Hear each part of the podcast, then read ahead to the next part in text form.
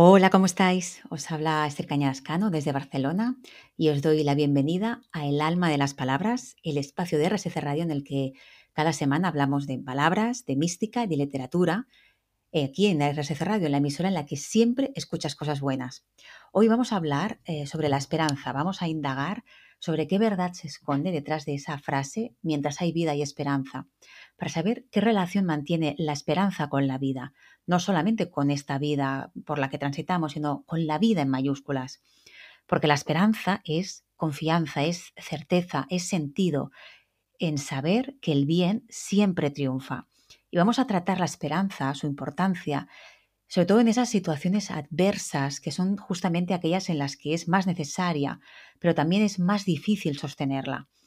Ya sabemos que el pesimismo, el miedo nos desarma y desde, desde esta perspectiva tiramos todas nuestras armas, nuestra defensa al suelo, nos rendimos antes de tiempo porque asumimos como imposible la victoria.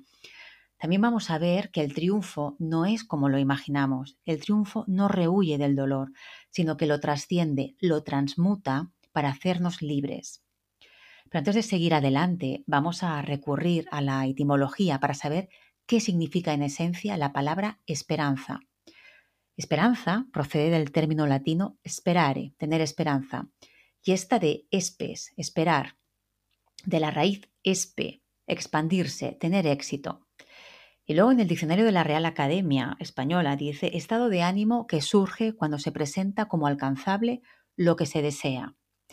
En una tercera acepción, en el cristianismo, virtud teologal por la que se espera que Dios otorgue los bienes que ha prometido.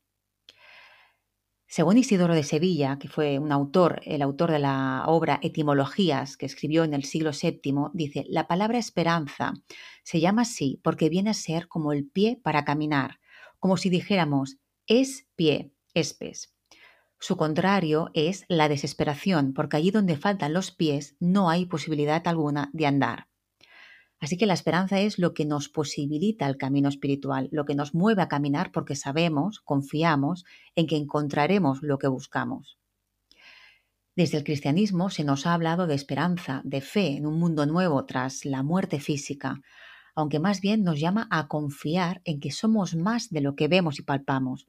Somos seres eternos y tras la muerte sigue la vida, regresamos a lo que siempre somos y hemos sido, espíritu. Cristo transita por el final del camino, que sería la muerte física, en este plano, y alcanza el otro plano demostrando, dando testimonio de que ahí está la verdad, de que esa es la verdad. Él muere y da testimonio de que resucitamos en la vida verdadera. Nos afirma con su ejemplo que el ser humano es capaz de transformarse en divinidad. Pero la esperanza es un aliento en nuestra vida terrenal, un ánimo que nos impele a confiar en la vida, de que, por ejemplo, para San Agustín, la esperanza se basa en la bondad. Para él, la esperanza clama siempre a Dios, porque Dios es el sumo bien. La esperanza para él es la espiritual, es decir, aquella que ansía bienes espirituales, porque cuando la esperanza la dirigimos a obtener bienes terrenales o virtudes terrenales, no sacia, no colma, con la decepción que eso conlleva. El problema lo hemos originado nosotros, no está en la esperanza. El alcance de la esperanza es infinitamente superior mucho más profundo. La verdadera esperanza es aquella que se dirige a la trascendencia. Por eso opera en la espiritualidad. Lo que debemos observar es si lo que anhelamos contiene esta trascendencia o no. En Ciudad de Dios, Agustín de Hipona, San Agustín, escribe, ¿qué es, pues, esa cosa tan esperada que, llegada a ella, cesa la esperanza porque le sucederá su realidad. ¿Qué es? ¿La tierra? No. ¿Algo que se origina en la tierra, como el oro, la plata, el árbol, la mies, el agua? Ninguna de estas cosas. ¿Algo que vuela en el aire? Lo rehúsa el alma. ¿Acaso el cielo tan hermoso y tan adornado con sus luminares? ¿Qué hay más deleitoso y más hermoso entre las cosas visibles? Tampoco es él. ¿Qué es entonces? Todas estas cosas causan deleite, son hermosas, son buenas. Busca quien las hizo. Él es tu esperanza, es decir, el Creador. Él es ahora tu esperanza y Él será luego tu posesión. La esperanza es propia de quien cree, la posesión de quien ve. Dile, tú eres mi esperanza. Con razón dices ahora, tú eres mi esperanza. Crees en él, aunque no lo ves. Se te promete, pero aún no lo posees. Mientras estás en el cuerpo, eres peregrino lejos del Señor, estás de camino, aún no en la patria. El mismo que gobierna y creó la patria, se ha hecho camino para llevarte a Él. Dile pues, ahora tú eres mi esperanza. Sin embargo, lo que ocurre es que el ser humano no sabe vivir sin esperanza, por eso aplica la esperanza a todo. Entonces, como dice San Agustín, pero no hay nadie que deje de esperar, nadie se sacia, aunque son tantos los defraudados, no se dan de baja en la esperanza mundana. Es decir, aunque depositemos esa esperanza en conseguir esos bienes materiales y nos sentamos defraudados, pese a eso, seguimos confiando en la esperanza. Y eso es así porque la vida humana, si la experiencia de la espera es, en palabras de San Agustín, una maldición y un oprobio, y hay de aquel que ahora carece de esperanza, dañoso es para él vivir sin ella. La esperanza, pues, implica una actitud activa, de espera activa. Es esperar activamente porque hay amor, porque confiamos en ser sostenidos por la divinidad, porque confiamos en la vida, que es la manifestación del amor divino. El futuro está muy presente en la cultura espiritual occidental, ese concepto ¿no? del, porvenir. En cambio, las corrientes espirituales orientales eh, están más dirigidas, apuestan más por vivir el presente, aunque también es cierto que su concepción del tiempo es diferente a la nuestra. La esperanza es necesaria, ya que anticipa lo que espera, pero al mismo tiempo se ha de vivir ya en el presente lo que se espera como futuro. Por eso, como decía Gandhi, no hay un camino para la paz, sino que la paz es el camino. Es decir, la esperanza se vive en el presente, es ya presente cuando la sentimos, cuando dejamos que sea partícipe de nuestra vida. Dice María Toscano que debemos abrir la capacidad de la esperanza, que es una virtud teologal, porque es esperar en lo imposible. Por eso es esperanza es atraer lo que ansiamos, ese bien por la fuerte relación que hay entre la esperanza y la bondad, porque ambas son hijas de la vida. La bondad es amor, amor por la vida, el amor es vida. La esperanza es amor porque confiamos en la vida, estamos agradecidos a la vida, la vida es un don. Mantener la esperanza puede ser un desafío, no siempre estamos dispuestos a dejar que la esperanza nos sostenga ni a ser sostenidos por ella, en espiritualidad todo es de ida y vuelta, damos y recibimos todo el tiempo. Y muchas veces esa espera nos desespera, nos lleva a la sensación de un falso vacío mientras estamos esperando y nada sucede. Y eso nos lleva a la desesperación. Desesperar es no tener esperanza, no esperar, perder la confianza en la espera. Para mantenernos esperanzados debemos saber contemplar nuestra vida con perspectiva, saber que formamos parte de un todo inmenso en el que todo funciona, en el que hay un sentido para todo. Es comprender que detrás de cada pequeña acción hay una voluntad de la trascendencia para hacernos caminar, para atraernos hacia ella, aunque no sepamos en el momento en el que lo vivimos la motivación, el sentido. Por eso, para mantener la esperanza, hay que saber esperar, porque como decía Buda, no pienses que no pasa nada, simplemente porque no ves tu crecimiento. Las grandes cosas crecen en silencio. Así que cuando esperamos y parece que nada sucede, que nada se mueve, comprendamos que el tiempo espiritual no es cronológico, sino que todo es una gestación, es un, crecimiento latente que da a luz en el momento adecuado, por leyes que escapan a nuestra comprensión. Y muchas veces el reto no es comprenderlas, sino aceptarlas y abrazarlas tal y como son. Decíamos que el concepto de futuro aparece sobre todo en el cristianismo, que las corrientes espirituales orientales, como el budismo, por ejemplo, se centran en el presente y no se preocupan apenas nada del futuro. Y la figura de Cristo, con su pasión y su resurrección, es quien nos trae esta idea de futuro como esperanza. Y vemos cómo eso impacta en el castellano y en otras lenguas que derivan del latín. Si has estudiado latín, sabrás que, por ejemplo, yo amaré, el futuro en latín se expresaba amabo, es decir, el futuro en latín se conjugaba de un modo totalmente distinto a como lo hacemos hoy en, la mayoría de las lenguas romances. El futuro en estas lenguas no se construye con las terminaciones del latín bo, bis, bit, vimos, bitis, bunt, sino que añadimos al infinitivo e, as, a, hemos, eis, an, que indica intención, es decir, el verbo, el futuro se, crea eh, con el infinitivo y con el verbo haber. Ahora lo hace de forma fusionada y sintética con la pérdida de la H para formar una sola palabra, pero en su momento estaba separado. Amar más E, amar as, amar a, amar hemos, amar eis, amar an, amaré, amarás, amará, amaremos, amaréis, amarán. Yo tengo que amar, tú tienes que amar, eso es lo que nos estamos indicando. Y eso es un cambio en la concepción sobre qué es el futuro que nos trae el cristianismo. Es un cambio de mentalidad a partir de la aparición y la divulgación del pensamiento espiritual de Cristo.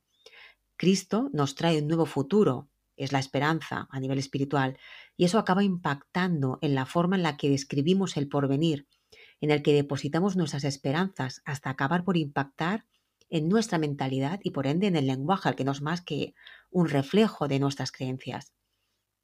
Con el futuro, amaré, amar e, he de amar, indicamos una voluntad para materializar el objetivo, el deseo, señalamos una intención, una dirección determinada en nuestro caminar. Y esta voluntad es confiar en lo invisible, en lo intangible, porque no pertenece a este mundo. Xavier Meloni dice que místico no es el que tiene esperanza en el futuro, sino el que la tiene en lo invisible y que lo percibe allí donde los demás solo vemos bultos o cosas. Es decir, el místico no es aquel que confía en el futuro porque sí, como algo abstracto, fruto de una creencia que aceptamos, sino que tiene esperanza porque percibe que en lo intangible, en lo invisible, hay algo para nosotros que merece la pena esperar.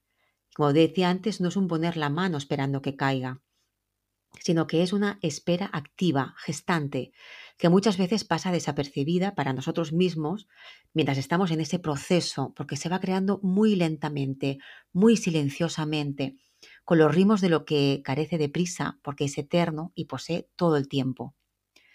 Muchas veces entramos en periodos de no tiempo en los que parece que no sucede nada, pero está sucediendo todo, solo que hay silencio, hay quietud, y por eso nos creemos que no pasa nada, acostumbramos como estamos al frenesí externo y a veces interno.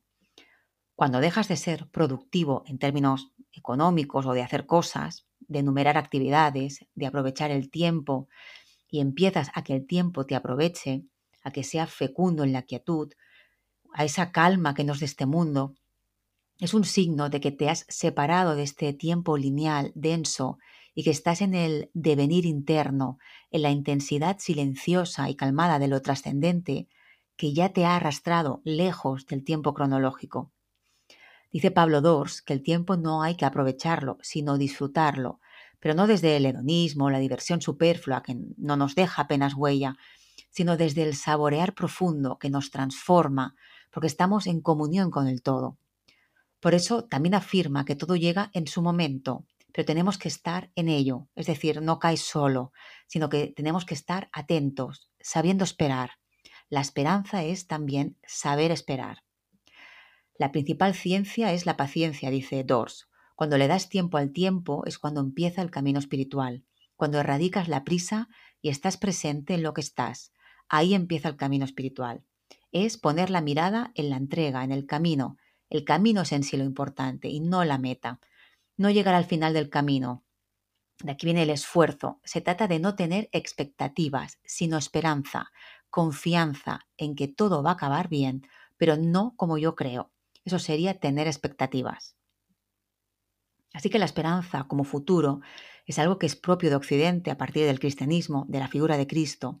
Es una de las grandes aportaciones que hace que no encontramos en ninguna, no la encontramos en, ninguno de los otros maestros que ha tenido eh, la humanidad. Edith Stein, en la obra Ciencia de la Cruz, la que estudia la figura de Juan de la Cruz, dice en un fragmento, De la misma manera, la esperanza vacía la memoria, porque se preocupa de algo que no posee.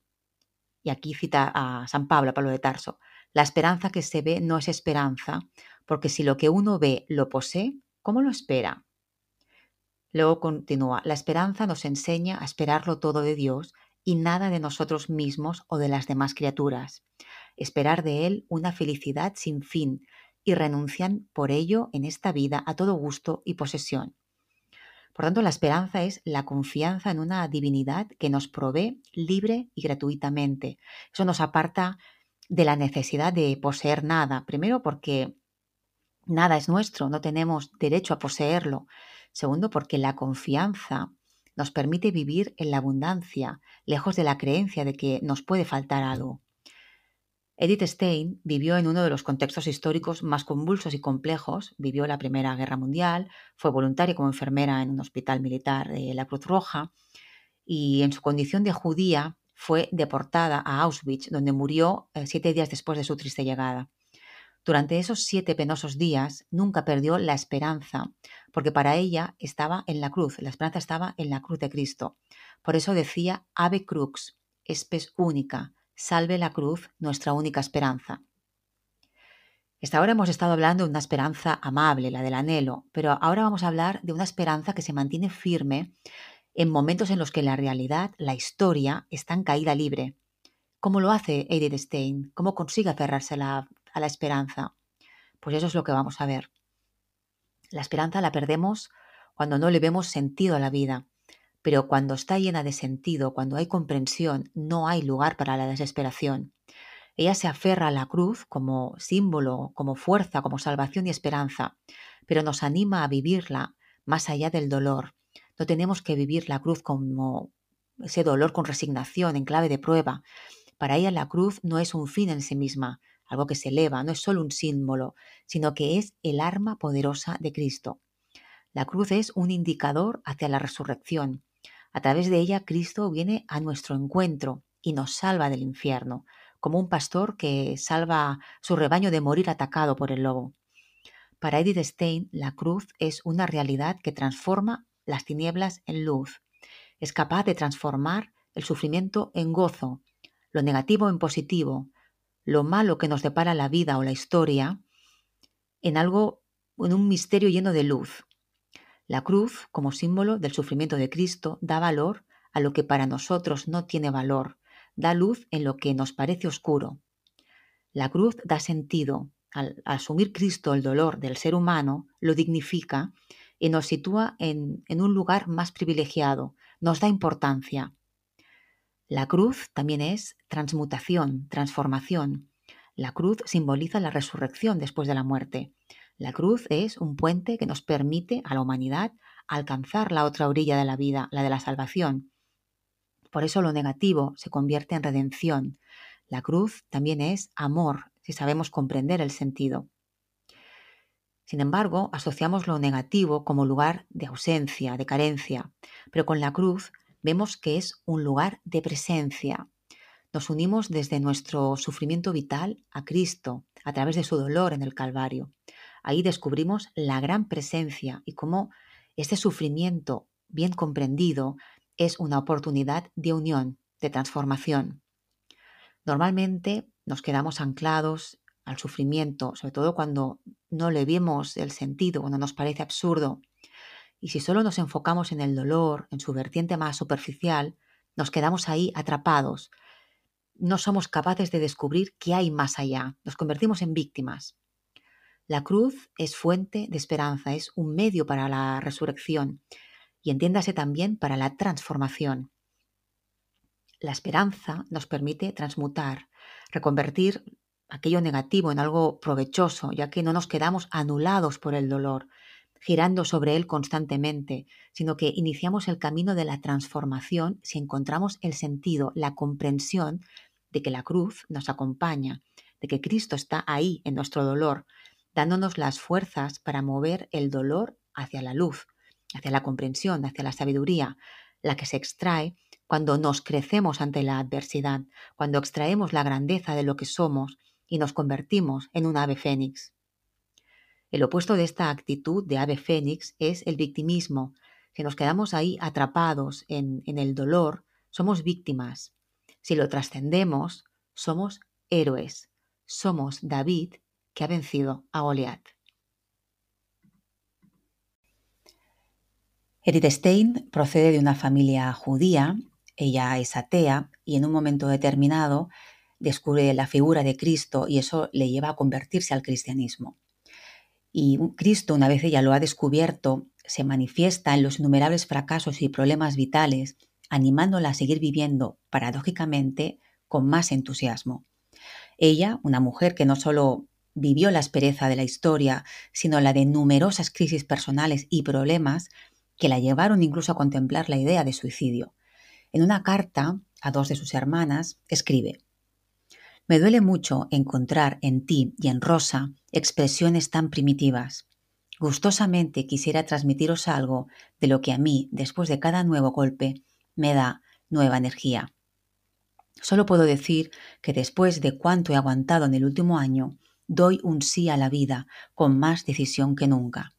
Ciertamente, a veces creo que hay que hacerse a la idea de que una no va a ver el fin de la guerra. Aún entonces no hay que desesperarse. Lo que hay que hacer es no limitarse únicamente al trocito de vida que abarca nuestra vida, y mucho menos aquello que clarísimamente está en la superficie, pues es muy seguro que nos encontramos en un punto crítico dentro del desarrollo del espíritu humano, y no hay que quejarse si la crisis dura más de lo que cada uno en particular desearía. Todo lo que ahora es tan terrible y que yo desde luego no quiero disimular es el espíritu que debe ser superado, pero el nuevo espíritu está ya ahí y sin lugar a dudas terminará por imponerse, y tan cierto como que el materialismo y el naturalismo han sido superados aquí. Así de cierto que los serán en todas las áreas de la vida, si bien lentamente y a costa de dolorosas luchas. Y cuando afirman lo que hay que hacer es no limitarse únicamente al trocito de vida que abarca nuestra vida, nos está hablando de unidad, de sentido que no encontramos en la individualidad, en ver nuestra vida al margen de la realidad y de la divinidad, sino que formamos parte de un todo y eso nos relaja porque nos acompaña. De lo contrario, vivimos angustiados porque la realidad es enemiga. Me siento disgregada, apartada y sola, sin sentido. El sentido me lo otorga saber que formo parte de un todo, aunque no siempre lo comprenda. También encuentra el sentido del sufrimiento que causan las atrocidades y no es más que la transformación, que cuanto más profunda, más dolorosa es, a la vez que más reveladora.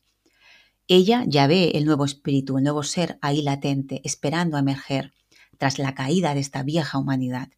Ella ve los signos de la vida nueva que se despiertan tras los acontecimientos duros, trágicos, y que nos muestran que la fuerza del resucitado sigue ahí, latente, como comenta Francisco Javier Sancho, lo que nos dice es que no hay que desesperarse si las cosas salen de forma distinta como uno había pensado. En ese caso, hay que pensar en aquello que aún le queda a uno y también que aquí estamos de paso y que todo eso que tanto nos asfixia ahora, al final, no es tan importante o tiene un significado distinto que somos en este instante incapaces de entrever.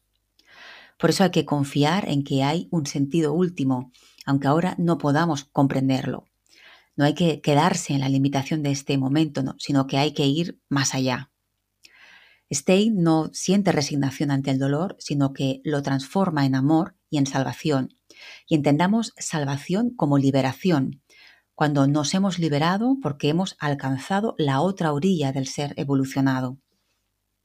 Ella no ve a un Dios que consiente estos acontecimientos históricos tan dramáticos, o sea, ella no lo responsabiliza ni lo culpabiliza, sino que ve a un Dios que está ahí a pesar de los sucesos terribles, un Dios que no abandona y que da las fuerzas para poder trascender esa experiencia, porque en esa dureza está la oportunidad de transmutación, de elevación.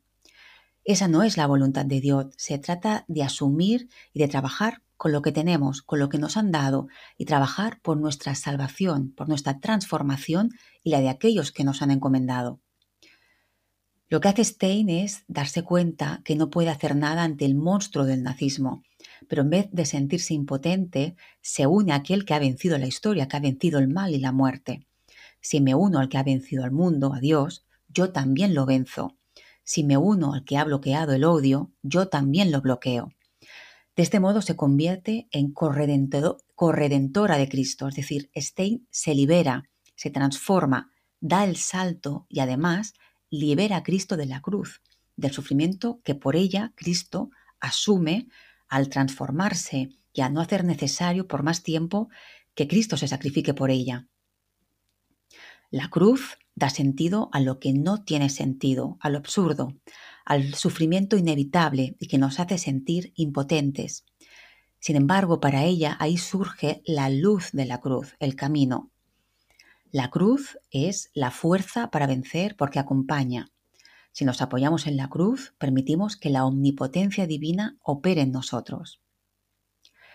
En un breve escrito de lo poco que escribió en Auschwitz, encontramos, Ahora nos es dado experimentar cómo se puede vivir sostenidos interiormente.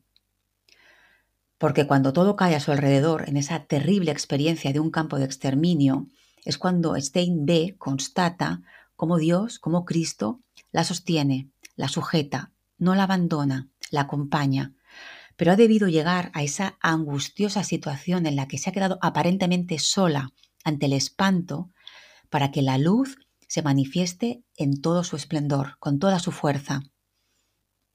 Ella constata que en su interior estaba la fuerza omnipotente que dignifica la vida en cualquiera de sus formas o circunstancias. Como afirma Sancho, Auschwitz ha significado para muchos el silencio de Dios. Muchos se han preguntado cómo Dios se nos ama permite este horror. Sin embargo, para Stein, en medio de esa dramática realidad, emerge un Dios todopoderoso desde dentro, que es toda una paradoja, ya que, como decía San Pablo, nada ni nadie puede separarnos del amor de Dios. Stein llega a la conclusión de que con la salvación de Cristo no se nos ha despojado de nuestra cruz, seguimos cargando con ella, aunque se nos ha dado la fuerza para soportarla. Es decir, no ve la cruz como una realidad que nos quita algo, sino que nos ve a la cruz como una capacidad de acoger y de asumir nuestra realidad humana en su sentido más auténtico y profundo. Nuestra cruz es la limitación propia de la condición humana, pero esta limitación la asume el mismo Cristo, que viene a recorrer nuestro camino convertido en hombre para sentir la soledad, la tristeza, el frío, el hambre, pero también la alegría. La limitación entra a formar parte del misterio de Dios, un Dios que camina, que se hace hombre porque desea liberarnos de la dimensión negativa de nuestra limitación. Y no es porque la limitación sea negativa, sino que por nuestra incapacidad de caminar con esa limitación. Esa limitación nos, nos incapacita a caminar. De ahí que Jesús les repite a sus seguidores, el que quiera ser discípulo mío, que cargue con su cruz y me siga porque no viene a despojarnos de nuestra condición, sino a llenarla de valor y de sentido. La cruz viene a dar sentido en el amor, a lo que es la vida. La vida entregada de Cristo es una donación total. Cristo, el crucificado, es el verdaderamente pobre, no porque lo hayan dejado desnudo en la cruz, sino porque lo ha entregado todo, su vida entera, todo, por amor, por los que ama. La vida más dichosa es aquella en la que lo vivido, lo experimentado, es en favor de los demás. Esa es la dicha de Jesús, la de la entrega, la donación, que se simboliza con la cruz. Por eso la cruz es la fuerza y la luz, es el símbolo del amor de Dios. Estamos viendo que la esperanza es la confianza, sentir la certeza de que pase lo que pase, estamos siendo sostenidos por algo superior que nos da la fuerza y el triunfo un triunfo que no se alcanza esquivando los obstáculos y el dolor, sino atravesándolos y trascendiéndolos. La esperanza no se pierde, pese a todas las adversidades que podemos encontrar en el camino, si nos sentimos parte de la vida, si dejamos que su omnipotencia nos haga fuertes. La divinidad quiere que sigamos transformando el mundo con nuestra cruz, liberándolo cuando salvamos, superamos las limitaciones. Y no hace falta que hagamos grandes cosas, sino simplemente que estemos presentes en nuestra vida, en el trozo de historia que nos ha tocado vivir para llenarla de valor y de sentido. Ese espacio que puede ser más grande o más pequeño y que abarca toda una vida en mayúscula y toda una historia. No es el sufrimiento lo que transforma la realidad, sino el amor que tenemos dentro. Sin eso, el sufrimiento no se transforma y solo es un ancla que nos limita porque nos ata. Sin embargo, si al dolor le añadimos amor, es cuando realmente nos libera. La fuerza más poderosa y transmutadora es la del amor, de ahí que en toda vida debe haber siempre esperanza. Ahora voy a leer y comentar dos fragmentos de mi novela mística Mi cuerpo es el desierto. En el inicio, la protagonista llega al desierto huyendo de su vida y dice, Solo un dolor tan grande puede empujarte al abismo hasta hacerte sentir que vives en muerte. Abandonar la esperanza es ya perecer, así que prefieres la ausencia de toda vida porque no soportas el sufrimiento que presupones será eterno. Una huida no es siempre una elección, aunque escapar de lo que te horroriza es una señal, un chispazo, de que aún te aferras a seguir viva. Por eso, al poco de llegar a ese desierto, descubrí el deseo, la necesidad de vivir. El sufrimiento nos puede empujar hacia el pesimismo, a la desesperanza de que nada va a cambiar y de que esa situación, ese dolor que nos daña va a quedarse ahí permanentemente. Pensar eso es no darse cuenta de que todo pasa, de como dice el dicho, no hay mal que 100 años dure. Sin embargo, llegamos a ese extremo cuando estamos hundidos, cuando la situación que nos perjudica y que nos duele se extiende, se alarga y parece que va a permanecer ahí así siempre. De todos modos, cuando nos invade la falta de esperanza, debemos recordar que es solo nuestra visión, nuestra experiencia temporal, que es siempre eso, temporal. De ahí de la importancia de la perspectiva, de levantar la cabeza por encima de nuestra vida e intentar ver a vista de pájaro dónde estamos. La protagonista se da cuenta que, pese a su desesperación, hay en su reacción, en su huida, un deseo de aferrarse a la vida, a seguir viviendo. Por eso en ese desierto, en ese lugar de revelación y de transformación, es consciente que ama la vida más que nunca, pese a sus aristas dolorosas. En otro fragmento afirma, morir es vivir sin esperanza, transitar sin amor ni libertad. No hay vida sin estos elementos. La vida se basa en el amor, en la esperanza y en la libertad, y todo lo que carezca de estas tres cosas no es vida. Por eso si estamos desesperanzados, estamos muertos. La esperanza es confiar que estamos siendo sostenidos en el amor, por el amor y para el amor, que somos siempre libres y que si nos convertimos en esclavos es cuando realmente morimos. La vida es amor, es un don y como tal debemos aferrarnos a él agradecidos y confiados de que esa mano que nos acoge y que nos sujeta va a permanecer ahí siempre. Y ahora voy a leer un poema de Antonio Machado, que el poeta también comprende la vida como ese espacio en el que habita la esperanza. Y en un breve poema de Machado se dice así. Dice la esperanza, un día la verás si bien esperas. Dice la desesperanza, solo tu amargura es ella. Late, corazón, no todo se lo ha tragado la tierra. En este poema, la esperanza es saber esperar, es la paciencia, la ciencia de la paz. La esperanza es una apuesta por la vida a largo plazo. En cambio, si surge la desesperanza, entonces aparece la amargura, la hiel, y con ella nos marchitamos. Por eso canta, late corazón, sigue adelante, vive, vibra. No todo lo, se lo ha tragado la tierra. Mira a tu alrededor y reconoce todos aquellos dones, esos regalos que aún te siguen rodeando. Y ahora, por último, voy a leer un poema del poeta madrileño Pedro Salinas titulado Confianza. Dice así, mientras haya alguna ventana abierta, ojos que vuelven del sueño, otra mañana que empieza. Mar con olas trajineras, mientras haya, trajinantes de alegrías, llevándolas y trayéndolas. Lino para la hilandera, árboles que se aventuren, mientras haya, y viento para la vela. Jazmín, clavel, azucena, donde están y donde no en los nombres que los mientan. Mientras haya sombras que la sombra niegan, pruebas de luz, de que es luz todo el mundo, menos ellas. Agua como la que se quiera, mientras haya, voluble por el arroyo, fidelísima en la alberca. Tanta fronda en la sauceda, tanto pájaro en las ramas, mientras haya, tanto canto en la oropendola. Un mediodía que acepta serenamente su sino, que la tarde le revela, mientras haya quien entienda la hoja seca, falsa elegía, preludio, distante a la primavera, colores que a sus ausencias, mientras haya, siguiendo a la luz se marchan y siguiéndola regresan. Diosas que pasan ligeras, pero se dejan un alma mientras haya, señalada con sus huellas, memoria que le convenza a esta tarde que se muere de que nunca estará muerta. Mientras haya, tras luces en la tiniebla, claridades en secreto, noches que le son apenas susurros de estrella a estrella, mientras haya, capisopea que pregunta y cisne que la contesta. Tantas palabras que esperan, invenciones, clareando, mientras haya, amanecer de poema, mientras haya lo que hubo ayer, lo que hay hoy, lo que venga. En este poema, Salinas confía en la vida y ve cómo se refleja en todas las cosas. Estamos rodeados de vida. Está en todo, en la ventana abierta, en los ojos que se despiertan. La vida y la esperanza están en todo, incluso en esa mujer que hila, en lo sencillo, en lo cotidiano. Y además los momentos nunca mueren porque para ser revividos en la memoria los podemos rescatar, porque la vida se manifiesta perpetuamente, porque la vida, pese a los innumerables obstáculos, eso lo añado yo, la vida siempre se abre camino. Ahí es donde se encuentra la certeza de su triunfo, que no es más que nuestra esperanza.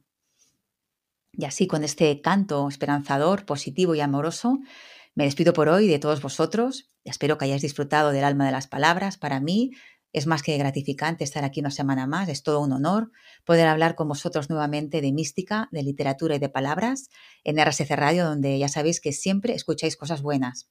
Regreso la semana que viene con un nuevo tema sobre mística y espiritualidad. Y bueno, ya sabéis que cada semana os lo repito que podéis escuchar en directo este programa los jueves a partir de las 5 hora argentina y a partir de las 10 de la noche desde España. También podéis escuchar todos los programas en formato podcast en el perfil de Spotify de RSC Radio y también podéis escuchar, si os apetece, mis reflexiones, las que publico semanalmente en mi perfil de Instagram, Esther Canadascano, o también visitar mi web, estercanadascano.com. Muchísimas gracias por escucharme y os mando desde Barcelona un abrazo gigante y la mejor energía. Hasta pronto.